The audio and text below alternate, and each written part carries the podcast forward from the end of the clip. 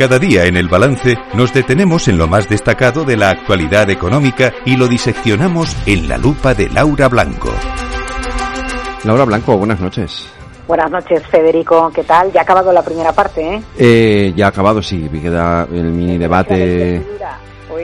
Bueno, ha salido como te estábamos esperando que saliera, es decir, que no ha salido, quiero decir, y, queda ahora el mini debate y la votación del viernes que tampoco va a salir y ya está, y luego ya de aquí a, los, a lo siguiente que será ya el debate de investidura de, de Pedro Sánchez. Pero oye, eh, fíjate, hay un tema del que se ha hablado muy poco, bueno, se habla muy poco de economía en general en, el, en, el, en este debate, ¿no? Hay un tema que creo que, que afecta sobre todo a los jóvenes en general, pero nos afecta a prácticamente a todos, que es el tema de la vivienda del que se ha hablado por nada o menos que nada en, el, en, este debate de investidura.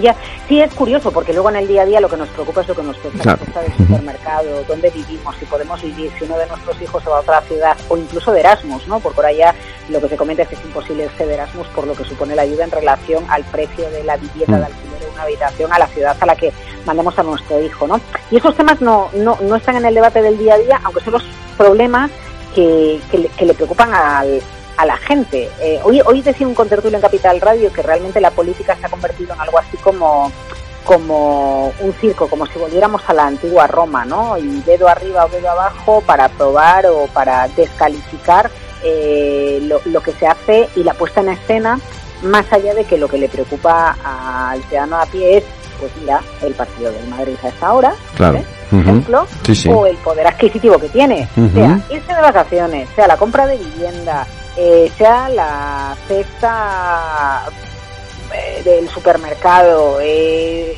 bueno, tener trabajo, ¿no? Pagar el recibo de la luz. eso no, no está en el debate y no, no, no tengo muy claro por qué, que, que los, los problemas a pie de calle no estén en boca de los políticos. Pero mira, esto es como el tema de, de las pensiones, ¿no? No se aborda una reforma de las pensiones eh, eh, desde, una, desde un punto de vista constructivo, eh, porque no conviene en este momento. Y a la inversa, lo que decía José Ignacio Conde Ruiz en el último libro, La juventud atracada, ¿por qué no se abordan los problemas de los jóvenes? Bueno, pues porque son minoría votando. Entonces, ¿para qué le vamos a dedicar tiempo a, a los jóvenes cuando la mayor parte de los votantes ya tiene una vivienda en propiedad?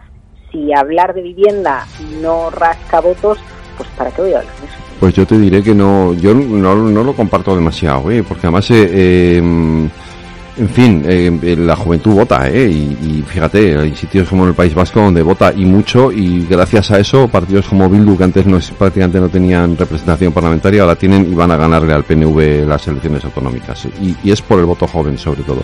Sí, sí, pero el porcentaje de voto joven en relación al mm, voto sí, eso es verdad. 40, 45 años es inferior, ¿no? Y mm. al final los mensajes que se dan por parte de nuestros políticos no tiene que ver, eh, o, o hay se produce un gap con los problemas de la gente joven, que es la que tiene el acceso a la vivienda, la que tiene rentas bajas, ¿no?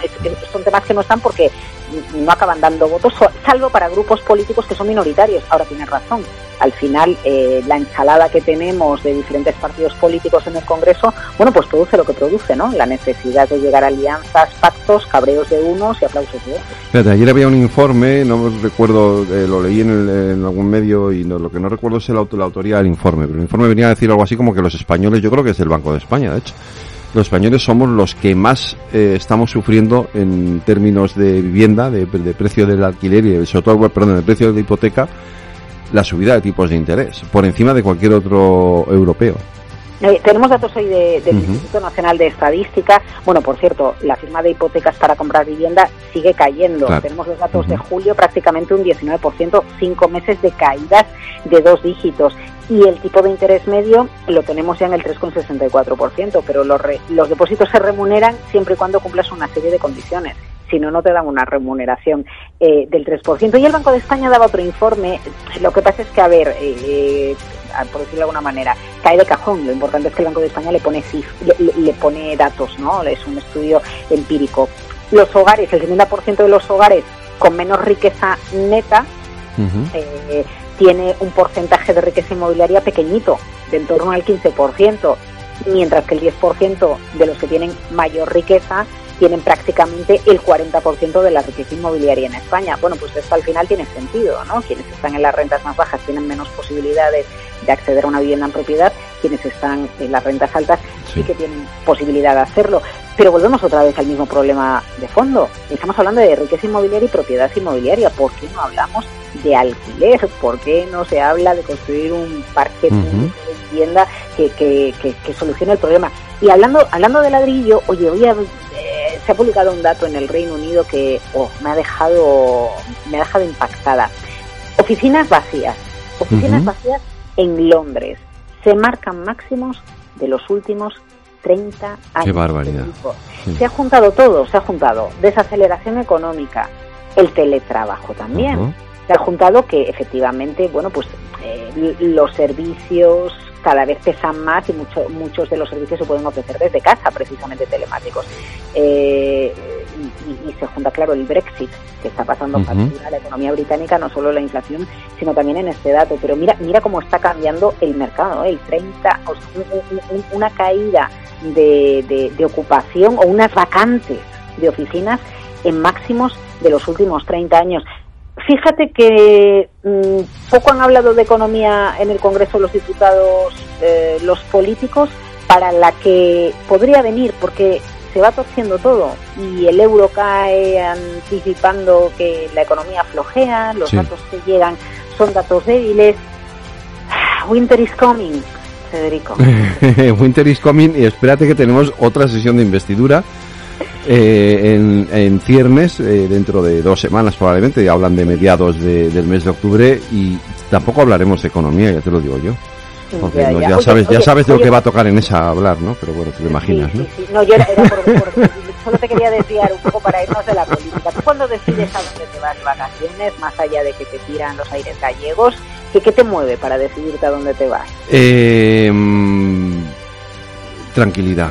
Eh, eh, y que sea un sitio, que sea algo que en donde pueda descansar, básicamente. Pero entiendo que ese debe ser la, maxi, la, el, la aspiración máxima de cualquiera que además se mueva en, en por ejemplo, pues eh, con su pareja, ¿no? lo que, lo que quiera sea relax, tranquilidad, ¿no? Un poco, digo yo, no sé. Sí, sí, sí. Oye, pues mira, hoy es el Día Mundial del Turismo. Sí y tenemos un informe de SiteMinder que, que, que, nos cuenta cómo somos ¿no? Y, qué es lo que nos mueve. Algo que me parece interesante es, por ejemplo, que cada vez eh, estamos más predispuestos en nuestros días de vacaciones a estar pendientes del trabajo. Esto yo creo que es una herencia de la pandemia, ¿no? El hecho de que nos podamos conectar y antes desconectábamos completamente y ahora aunque estemos de vacaciones en un momento dado hay que conectarse y solucionar algo, hacer algo se hace, ¿verdad?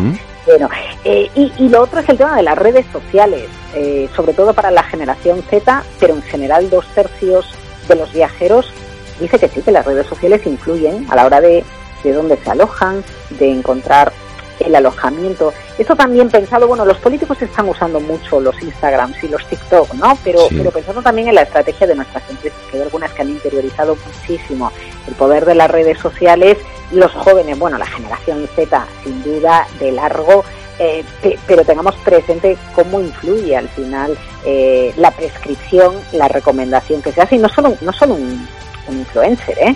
sino cualquiera de nosotros al final alguien te cuenta, oye, que viene aquí, mira qué foto, oye, ¿dónde has estado que te he visto en Instagram? ¿no? Bueno, pues al final eso sí que influye y determina dónde nos alojamos y a dónde vamos. Federico, no sé si a ti te influye, pero bueno a ver a tu audiencia, a ver a tu audiencia. A mi audiencia no lo sé, pero bueno, ahí lo dejamos, lo tenemos que preguntar. Oye, ¿me, cuente, ¿me dejas que cuente algo que vamos a hacer eh, breve, en breve tú y yo? Claro, claro. Sí, porque los viernes no tenemos lupa, eh, porque pues, hay mucho contenido en el programa, tenemos el balance de la economía, etcétera, pero eh, nos habíamos quedado ahí como un, uy, tenemos que hacer algo los viernes, y entonces Vamos a hacer un cara a cara tú y yo los viernes, eh, que se va a llamar así, cara a cara, y, lo vamos a subir a nuestras redes sociales de aquí de Capital Radio. Bien, bien, bien. ¿Eh? Pues este viernes, este viernes debatimos. Así que nos estrenaremos este viernes y lo vamos a diciendo ya para que nuestros oyentes lo sepan y que sepan que aunque no hay lupa los viernes, ahí estaremos tú y yo para seguir hablando de economía eh, y de estas cosas también los viernes. Pero esta vez cara, cara a cara con cara Federico Eso ¿Cómo, me lo, ¿Cómo me lo pones? Vaya reto, ¿eh? eh bueno, es un reto apasionante. ¿eh? Además que yo creo que como a, nosotros, a ti y a mí esto de las redes nos, nos, nos mola bastante, pues eh, en fin, yo creo que va a estar divertido. ¿no? Bueno, pues, pues encantada de, de, debatir, de plantear temas y sobre todo de, reflexionar e intentar ir un poco más allá en, cuestiones que nos preocupan más allá de los Ah, bueno, por supuesto, siempre, más allá de los políticos, porque si nos quedamos en los políticos nos quedamos en la superficie, visto cómo están las cosas. Laura Blanco, mañana más lupa aquí en el balance, eso sí. Buenas noches. Hasta mañana.